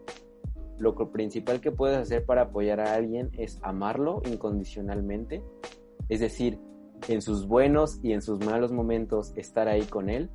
La segunda cosa sería em, compartir cosas con ellos, o sea, experiencias, tristezas, malos momentos, momentos de felicidad, no apartarte. Creo que algo importante son relaciones. Relaciones con, como te lo decía hace un rato, no está mal que quieras o que tengas un objetivo pero también tienes que tomar en cuenta a los que están a tu lado, a tu derecha, porque ellos son los que te van a ayudar y te van a impulsar a fin de cuentas. Y tú vas a ser el impulso de otra persona. Entonces, esta, esta onda de estar relacionado con personas siempre va a permitir tu crecimiento y es su crecimiento. Todos van a crecer a la par, porque si te enfocas en solo hacerlos felices, terminas frustrado por no hacer lo que te gusta. Pero si te enfocas solamente en que los demás te den y no les das, las personas se van a alejar porque van a sentirse solamente utilizadas. Van a sentir que solo los quieres porque ellos te ofrecen algo. Y me pasó muchas veces que realmente personas creían que estaban con, que, que, que, yo quería estar con ellos o que quería jalarlos solo porque ellos me ofrecían algo, ¿no? Por mi onda un poco pragmática de, de rápido, de, de si, si me sirve lo hago y si no me sirve lo voto pero, pero, pero perdí amistades que de verdad importaban, que de verdad me, me, edificaban y me daban algo bueno. Así que creo que el cómo ayudar a las personas se define en cómo tú vas a amarlos, cómo tú vas a entenderlos primero, porque de todas formas, todo lo que siembres en ellos va a ser cosechado. Y no significa que esas mismas personas van a cosechar en ti, quizá tu cosecha va a ser en otras personas, al ver que tú fuiste buenos con ellos, otras personas te van a ver y van a decir, yo quiero ayudarte. Lo que pasa con los que son como muy activistas sociales, eh, que, que tratan de buscar el bien, ¿no? Y dicen, voy a ayudar a tal comunidad, vamos a buscar o llevar despensas a ellos. Y en su intención de querer hacer el bien por los demás, reciben ayuda de otra persona porque dice, tú estás haciendo el bien, tú estás haciendo algo increíble, yo quiero ayudarte, ¿no? Entonces, e-, ese es el efecto. El efecto de siembra cosecha no siempre es que en los mismos que des vas a recibir, sino que en las personas que tú des van a ser el motor para poder así como, como, como, como promoverte como una persona que realmente se preocupa por ellos. Y entonces tus papás van a hablar de ti, tus amigos van a hablar de ti, tus líderes van a hablar de ti, tus clientes van a hablar de ti, Todas las personas a las que tú les ofrezcas algo van a hablar de ti de forma positiva y te van a recomendar de tal forma que las demás personas se van a enterar y ellas van a querer buscarte, van a querer lo que tú tienes, van a querer la excelencia que tú entregas hacia las personas que tú son cercanas hacia ti o que alguna vez has ofrecido algún servicio, ¿no crees? Sí, bastante. Creo que es es muy cierto lo que dices, que en cuestión de uh, sembrar en las personas, pues no necesariamente podremos ver una cosecha de vuelta de nosotros, sino en otras áreas. Y uh, fíjate que apenas estaba platicando con un amigo y llegamos a la conclusión de que nosotros como personas, como humanos, somos como unas plantas y, y somos como unas plantas pero con uso de razón. Entendemos que Sí, o sea, o sea, tenemos complicaciones y somos dramáticos y somos emocionales, ¿no? Pero eh, así como nosotros somos plantas, tenemos que regar en otras personas y, y pues apoyarlas, como dices, sembrar con palabras, sembrar con apoyo moral, con los lenguajes del amor que estabas comentando y, colaborar, ¿no? Porque realmente eh, muchas veces está el estigma como de las apariencias, ¿no? Es como de, ah, es que me vio feo y, tenemos, nos armamos una historia completa en la cabeza y al final nos, nos tenemos como la oportunidad de conocer a la persona y decimos, ah, tal vez no me vio feo, tal vez así es su cara, ¿no? Entonces, e, es cuestión como de nuestra perspectiva a veces es como muy, muy equivocada a lo que realmente está pasando con la realidad, ¿no? Entonces, eh, comparto tu opinión de, eh, sembrar en las personas y, sembrar también en eh, cosas positivas. Ahora, ¿qué, ¿qué, opinas de la forma de aprendizaje? Me refiero en cuestión de, tal vez, viste algún, algún pod, escuchaste algún podcast o algún documental de una persona que admirabas, tal vez de Jaden Smith, y él dijo, no, pues yo aprendí a hacer música sentándome tres, cuatro horas a ocupar la computadora. Y luego a ocupar Logic Pro, ¿no? Y tal vez tú hiciste lo mismo y dijiste, wow, ¿por qué a mí no me sale como él? a mí, yo, me encuentro mucho con ese problema porque a veces eh, hay personas que admiro en cuestión de diseño o fotografía y comparten sus formas de aprendizaje, pero cuando quiero aplicarlas, no siempre me sale como a ellos. ¿Tú qué opinas de las formas de aprendizaje? Ya, realmente es un tema que me gusta mucho. Qué bueno que esté incluido dentro de, estas preguntas que estás haciendo.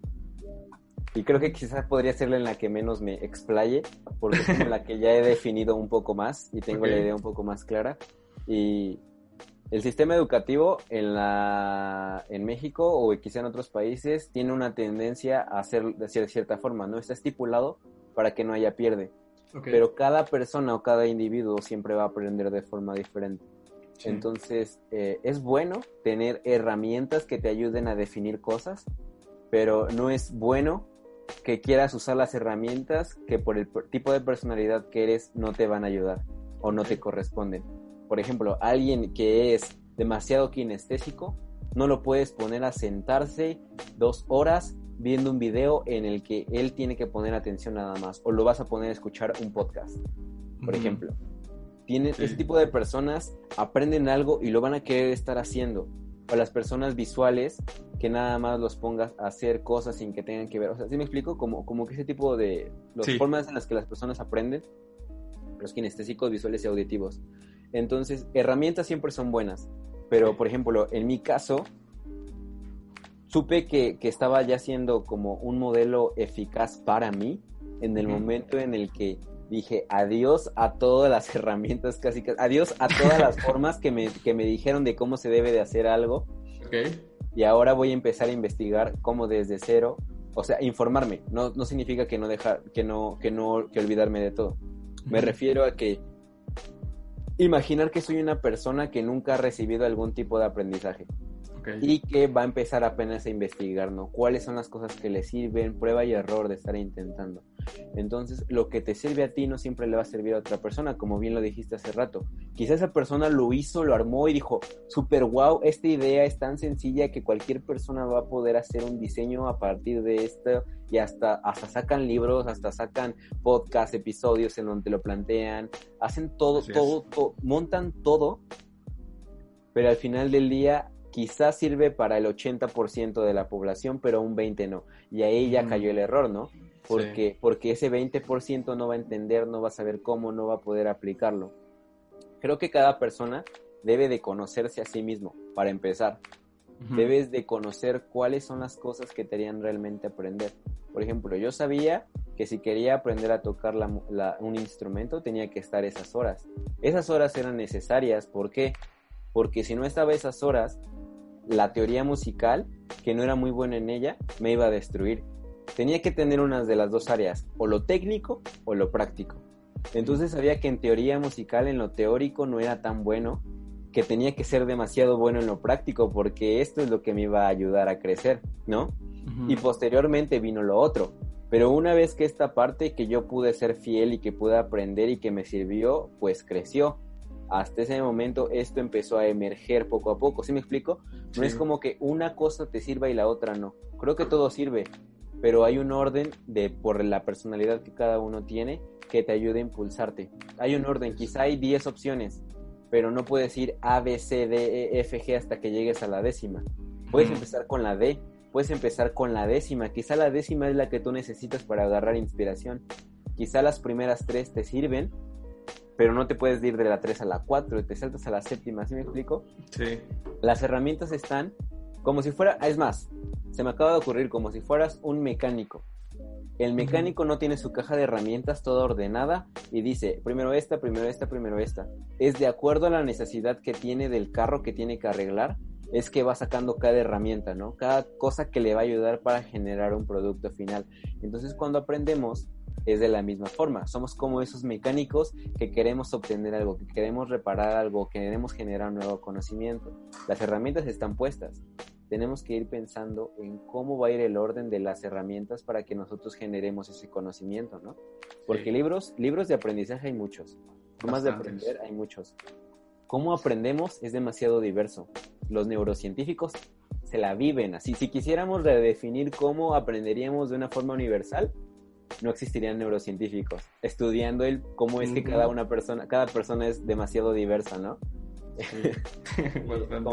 como, lo decíamos, como lo decíamos precisamente. Este, sí, y ¿Cuál, era la pregunta? Se me olvidó. No, no era pregunta, era saber tu opinión sobre formas de aprendizaje. Ah, sí, sí. Sí. Y mira, ya me extendí. Sí, encontré. Es que de que encontré la historia, la forma del, mecánico, dije, ah, es un buen ejemplo, qué buena idea. Eh, pues sí. Eh, en mi experiencia, mi aprendizaje fue de una forma súper rara. Súper rara, de verdad. No creo que lo que yo hice o lo que yo hago le sirva a otra persona. Me da mucha risa porque un día una amiga empezó a darse cuenta que yo ya empecé a ser bueno en matemáticas ya en la universidad. Y me decía, ¿cómo no? O sea, se frustraba ella porque ella agarraba que libros, que iba a la biblioteca y que estudiaba y eso. Y yo ya tenía, yo empecé a diseñar mi modelo de aprendizaje en matemáticas. Okay. Mi forma de hacerlo era tan rara que cuando me dijo ella, ¿cómo le haces? Y yo, me dijo, ¿qué libros agarras o cuál es tu forma de hacerlo? Que cuando yo le conté cómo lo hacía, no lo creyó.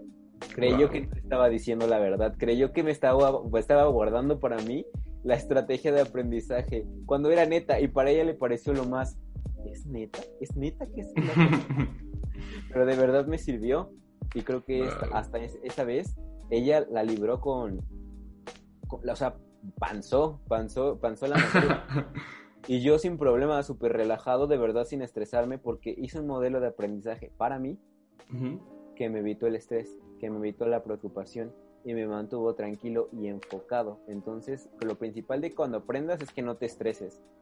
Si el tipo de aprendizaje que estás haciendo te está estresando, no es. Tienes que tener un tipo de aprendizaje que sea tan amigable contigo que puedas ir caminando sobre él, ser constante en él. Si es algo que te está moviendo y que te está quitando la paz, te está quitando el sueño y, y no te está dejando en paz, Creo que, creo que debes de modificar y redefinir como qué modelo de aprendizaje te sirve más. Wow. Qué, qué buena opinión sobre, sobre el aprendizaje. Ahora, aquí a la agencia llegan bastantes mensajes en cuestión de asesorías. Ah, ¿Cómo hiciste esto? Eh, algunos tips de diseño y, creo que el, contenido principal que he manejado en la agencia ha sido contenido educacional para empresas, para personas que, están, que son diseñadoras o incluso personas que les llama la atención realmente. Eh, dentro de todas estas preguntas siempre hay una hay un común denominador que es cómo saber cuándo inicio o, cuál es el momento correcto para iniciar. O es, es como las personas siempre que, han escrito ha sido como de cómo iniciar o cuándo es el momento correcto. Mi pregunta aquí para ti es, ¿qué recomendarías para las personas que tengan miedo o estén posponiendo algún proyecto, algún sueño, alguna decisión que, desean, pero que realmente no se atreven. ¿Qué, ¿Qué, le dirías a esas personas? Ya, ok, va. Pues yo creo que no hay momentos correctos.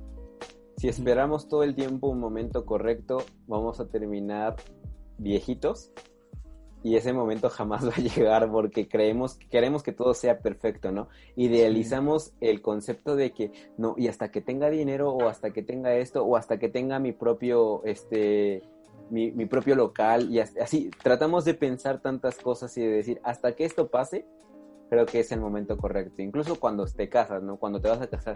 ¿Cuándo es el momento correcto para casarme, no? Eh, creo que todo, todo joven de nuestra edad como que piensa de repente eso. y, Y, terminamos frustrados por estar idealizando en lugar de estar tomando acción, casi, casi, ¿no? sí. No hay momentos correctos, solo hay decisiones que te llevan a caminos correctos. Siempre va a haber, va a haber cosas que, que quizá te van a, a dar pauta, ¿no? A decir, eh, eh, creo que puedes hacerlo, eh, sentir la paz. esas cosas son importantes, pero aun cuando sientes miedo, tienes que intentarlo, tienes que arriesgarte, porque miedo solo es un sentimiento, no es un estado ambiental, no es por como que ves nublado y, o sea, no es una estación del año el miedo. Claro. El miedo solo es algo que está en nuestro interior y al rebasarlo y al enfrentarlo te das cuenta que el cielo es azul, te das cuenta que errores pueden haber, pero que también hay soluciones. ¿Sí me explico? Que también va a haber problemas y que también hay soluciones. Y si esa cosa no tiene problemas, ¿para qué te enganchas en un problema que no tiene solución? Enfócate en otras cosas. Así, o sea, si, me estoy explicando, no sé si, si estoy explicando bien a dónde quiero llegar, pero no hay momentos correctos. Simplemente hay ese camino de seguir tu pasión, ese camino de tomar las decisiones. Por ejemplo, de verdad eh, eh, tengo demasiado arraigado lo de la pasión y lo de la decisión, porque tomar decisiones te ayuda, te ayuda, te ayuda a ir avanzando. Nunca sabes cómo es algo hasta el momento en el que tomas la decisión y lo haces. Obvio hay cosas que no debes de hacer, ¿no? Que porque por experiencia ya sabes que no funciona. Por ejemplo, si ves por ahí caca en la calle, no vas, la hueles, la comes y dices, ah, no, no es caca, no, o sea, sabes que es caca porque huele, bro. sabes que es caca porque ya sabes cómo es la caca, ¿no? Entonces no necesitas nada de eso. No necesitas a veces eh, cometer errores para saber que, que no se tenía que hacer otras personas ya las cometieron por ti. Entonces es bueno informarte de quiénes ya cometieron esos errores, qué funciona y qué no. Así, no, así no vas a estar a la espera de momentos correctos, solamente vas a estar teniendo cuidado de las cosas que sabes que no son correctas y que no se tienen que hacer, ¿no? Wow. Ahora, dentro de esto hay dos frases que, que, que te quiero comentar y me gustaría saber tu opinión de ellas. La primera es una frase en inglés eh, dice fake it until you make it, que significa aparéntalo hasta que lo seas. Y la otra es eh, hecho es mejor que perfecto. ¿Qué opinas de estas dos frases? Ya, sí, totalmente de acuerdo. O sea, en la primera quizá no, no caer en la hipérbole, ¿no? En la exageración de realmente creerte algo que quizá no eres, pero sí en la idea de que quieres ser esa persona. Entonces debes de creer, por ejemplo, clásico que los que estudian medicina entran y les dicen, ustedes ya son médicos, ustedes ya deben de andar con la bata, ustedes ya deben de, de, aquí, y aquí y acá, ¿no? Y eso les aumenta el ego, por una parte. Pero está bien, porque es neta que en ellos va a quedar la vida de las personas, de los que terminen en hospitales o terminen consultando personas. Eso es neta. Entonces la seriedad que le des a algo también va a definir eh, qué tan serio te van a tomar en cuenta a ti. Qué tan serio vas a hacer para el medio en el que te rodeas, ¿no? La primera, la primera frase que dices. Entonces sí, estoy totalmente de acuerdo. No hay que elevar el ego, no hay que pensar nunca algo de sí mismo que no es, pero siempre hay que pensar de uno mismo, de lo que sabe que puede llegar a ser, de lo que quiere ser, y, tomárselo en serio y sentirse en serio esa persona, porque en algún momento vas a hacerla. Pero si piensas más de ti cuando llegues a ser esa persona, vas a tener demasiado orgullo y ahí es cuando las personas van a ser como de, ok, sí lo consiguió, pero qué fea, qué fea actitud, ¿no? Qué nefasta persona, dijeran por ahí. Entonces, nunca hay que tener una opinión más allá de lo que, de, lo que sabe que uno es, pero siempre es bueno soñar más e idealizar quién quiere ser, qué, tipo de persona quiere ser. Me gusta ah, la frase de Neil deGrasse Tyson, no sé si has visto alguna vez la serie Cosmos. Como, sí, en Netflix. Ándale, como la que hizo Carl Sagan, pero moderna, entonces Neil deGrasse Tyson contó una historia de cómo este cuate fue a conocer a Carl Sagan y tuvo un día de experiencia con él y todo eso y entonces creo que estuvo en una estación y no llegaban o algo así llovió y el caso es que lo fue a recoger y estuvo en su casa todo el tiempo. No me acuerdo bien de la historia y entonces la conclusión de esa historia es que Neil deGrasse Tyson dice, yo no sabía en ese entonces que quería ser científico cuando conocí a Carl Sagan, pero ese día Carl Sagan me enseñó qué tipo de persona yo quería ser. Wow. Porque Carl Sagan demostró, demasiada amistad, fue demasiado um, pródigo, o sea, todo lo que él tenía fue como de, te lo doy, ven, pídeme, nos tomamos una foto, te doy un recorrido, ¿sí me explico? Creo que al final del día es, es, eso, no es tanto idealizar eh, eh, que tú ya eres una super persona, sino el que quiere ser una buena persona, el que lo estás intentando ser. Y con la segunda frase, que ¿cómo era? Eh, hecho es mejor que perfecto. Ah, totalmente, totalmente de acuerdo. si no lo haces, si no lo intentas, no vas a saber dónde está tu error. Sí. Si no intentas algo y no te sale mal, no sabes qué es lo que debes de modificar. Y te lo pongo fácil, no quiero hablar de personas científicos, te voy a hablar conforme a mi persona. Okay. Tenemos eh, llevo como medio año más tratando de diseñar un biosensor, pero que se utilice como ciertas moléculas y de cierta forma y de cierto acomodo molecular. Entonces, ¿cómo es la forma en la que tú te das cuenta cuál es la mejor forma de, de, este acomodo? Pues experimentando. Me la pasa experimentando en medios, porque todo eso, a la hora de que quieres eh, tienes una placa de aluminio. Imagina que tienes una placa de aluminio y a esta placa de aluminio le quieres meter o pegar nanopartículas. Las nanopartículas son demasiado pequeñas. Entonces, a la hora de que las depositas, no las puedes como que agarras y las pegas porque son demasiado pequeñas. Debes de utilizar cosas llamadas electroquímica. Entonces, la electroquímica te permite tener eso en un medio líquido. En el medio líquido lo pones de una parte y la otra parte, el polo negativo, polo positivo, y mandas una señal eléctrica. La señal eléctrica va a hacer que por la carga que tienen estas partículas se desplacen, se desplacen, se desplacen hacia la parte metálica. Entonces, cuando estás haciendo eso, el agua tiende a, sacar burbujas, porque acuérdate que el agua es H2O, ¿no? Entonces, eh, el agua tiene una parte negativa y tiene una parte positiva. Entonces, cuando metes esa corriente eléctrica, las moléculas tienden a separarse, entonces empiezan como a sacar burbujitas porque se desprenden, se disocian, se llama la palabra.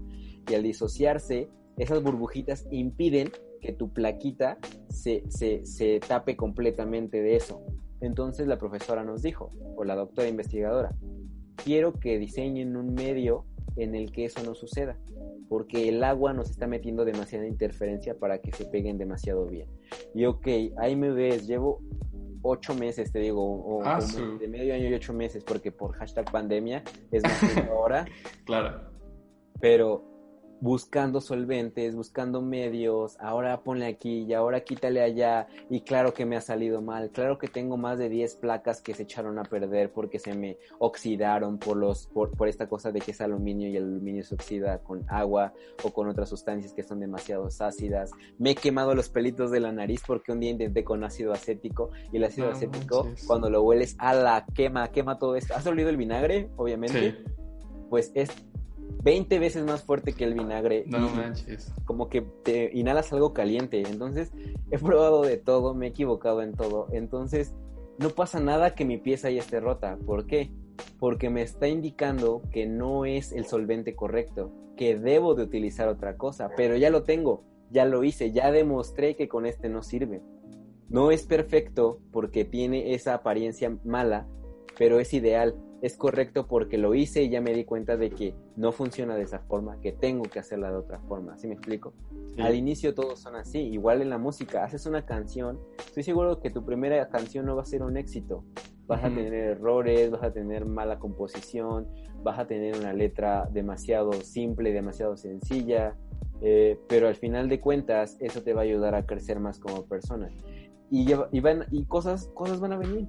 Esta canción va a ser tu molde que quizá va a, ser, va a servirte para otra. Típico que pasa que los que hacen rolas hacen la melodía y hacen la letra. Sí. A veces la melodía no fue muy, no- la melodía fue buena, pero la letra no, y la fusionaron y no quedó, y ok, no fue perfecto. Pero ¿qué pasa si la persona dice, pero esta, esto es demasiado bueno, esta melodía es demasiado buena, cambiémosle la letra, haces una colaboración con otra persona y la transformas y boom, tienes una pieza completa, pero tú ya hiciste algo, tú ya creaste algo que no era perfecto al 100%, pero que ya sirvió de pilar para que otra persona llegara y le pusiera la cereza en el pastel y boom, Yeah. explotara totalmente, ¿no? Así es. Así es. Wow, qué increíble. Ahora, pues ya estamos llegando al final, pero me gustaría saber qué le diría el Ugin actual al Ugin de hace 4 o 5 años. Le diría, haz ejercicio, Ah, Come bien. come bien. Pues creo que principalmente le diría que fuera más decidido. Te digo, en esa época había una contienda total entre mis decisiones, como que quería abarcar tanto que no podía realmente ser fiel con una sola cosa. Eh, me costaba trabajo decirle a una persona no, me costaba trabajo eh, atreverme y, y- y alzar la voz y querer hacer cosas con respecto al propósito que siento que tengo, ¿no? A las metas que siento que tengo. Como que me detuve demasiado. Entonces a ese Huguito yo le diría, número uno, arriesgate. Ok. Arriesgate sin temor al fracaso. Número dos, decide. O sea, sé decidido, sé radical en lo que estás haciendo. No te vas a arrepentir de cada cosa o de cada decisión que tomes. Y la tercera cosa que yo le diría sería, disfruta más. Disfruta más a tu familia, disfruta más a tus amigos. Cada etapa siempre es buena. Mm. Y, y claro que sí, siente. Siente y no reprimas como cada experiencia que tienes, ¿no? Cada Wow. experiencia siempre va a ayudarte a sumar. Porque muchas personalidades son de las que reprimen ese sentimiento. Y quizá les duele, pero no lo expresan. Quizá eh, quieren demostrarle a alguien que lo quieren mucho, pero no se atreven por temor a que esa persona no se los demuestre de la misma forma, ¿no? Sí. Entonces, creo que yo, por mi tendencia de personalidad, llevo a tener eso, que se ha cambiado. De verdad, estoy muy agradecido con Dios por cómo ha hecho ese cambio en mí, cómo me ha rodado de personas y amistades y familia que me ha ayudado y permitido como dar un crecimiento más grande y de hacerlo y de atreverme. Por ejemplo, tu invitación para mí se aprecia en mi corazón, no solamente como una persona que me contemplas por tener quizá áreas creativas, sino porque tú has visto en mí algo que quizá otras personas aún no ven o has querido tomarme en cuenta para algo. Me has amado y por esa intención es que yo digo, ok, yo también quiero ser vulnerable, quiero contar cosas que yo no, que, que quizá no diría cualquier persona. Hoy en día ya no me da pena contar cosas, pero Ujú. quizá durante toda esta conversación te conté cosas que en algún momento fueron tabú, que yo no le decía a alguien que me deprimí, ¿no? Entonces, relaciones y el expresar lo que sientes y disfrutar el momento. Yo disfruté ahorita platicar contigo y hablar quizá un Gracias. poco de mí. Siempre me gusta escuchar a los demás. Siempre Sí. me gusta que me cuenten, que me digan, ah, no manches, y esto. Porque mis ideas est- están bien, pero a veces siento que no quiero a- atiborrar a las personas con todo lo que yo diga, sino quiero escucharles. Entonces, que me permitas hacer eso me da una nueva experiencia, me hace disfrutar este momento. Así que definitivamente lo principal sería arriesgate, sé decidido y disfruta a las personas que te rodean. Wow, qué chido. Pues ya hemos llegado al final. Cuéntanos a la audiencia en dónde podemos encontrarte. Claro, claro. Pues, proyectos y todo. pues pueden seguirme en la página de Instagram eh, como DeepNot, arroba DeepNot, Ajá. o en mi perfil de, de, de Instagram igual como Víctor Hugo Flores.73. Cosa rápida. ¿Has Dime. visto la teoría del Big Bang? Sí. Se llama Víctor Hugo Flores.73 del 73 porque en un capítulo de la teoría del Big Bang Sheldon habla de eso. Y creo que el Ok. 73 es un número único. Y después me di a la tarea de investigar y literalmente los matemáticos se desvivieron por demostrar que el 73 de verdad es un número único. Y cuando dije eso dije, wow, De verdad es un número único. Entonces siempre me ha gustado esta parte de que, no, no, no de generar tendencia, pero sí de tener cosas únicas, incluso en mi nombre. Entonces por eso es que es Víctor Hugo Flores porque el 73 es un número muy, muy especial. No se compara con otro número, de verdad. Yo, yo, tenía la suposición de que eh, 73 tal vez perdón, era la suposición que tenía porque creía que tu cumpleaños era el 7 de marzo. Entonces, Víctor Hugo Flores.73. Yo tenía esa idea, ¿no? Pero qué bueno que, me dices para, pues ya, bueno. Nunca se me ocurrió preguntarte y era algo que daba por hecho. Dije, ah, tal vez es Víctor Hugo.73. marzo. Ajá, entonces, ah, pero qué curioso.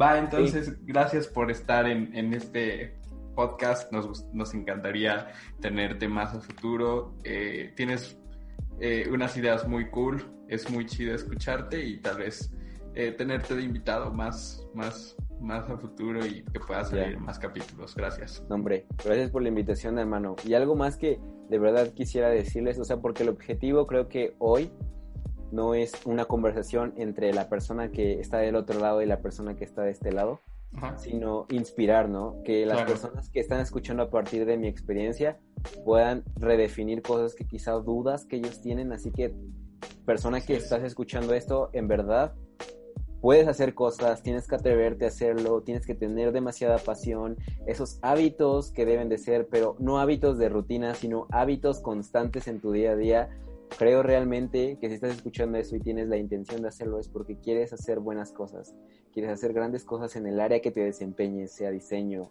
sea música, sea ciencia, todo, sea iglesia, porque si alguien de la iglesia igual está escuchando, la intención no es hablar de nosotros, sino que podamos darte un poco de lo que nuestra experiencia ha servido para poder ir creciendo y seguir apasionados, ¿no?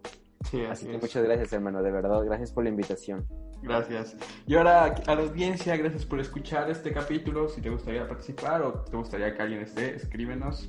Eh, recuerda que eh, este, este podcast es libre. Entonces, eh, gracias. Nos vemos. Hasta luego. Ya, nos vemos. Hasta pronto. Bye. O'Reilly Auto Parts puede ayudarte a encontrar un taller mecánico cerca de ti. Para más información, llama a tu tienda O'Reilly Auto Parts o visita oreillyauto.com.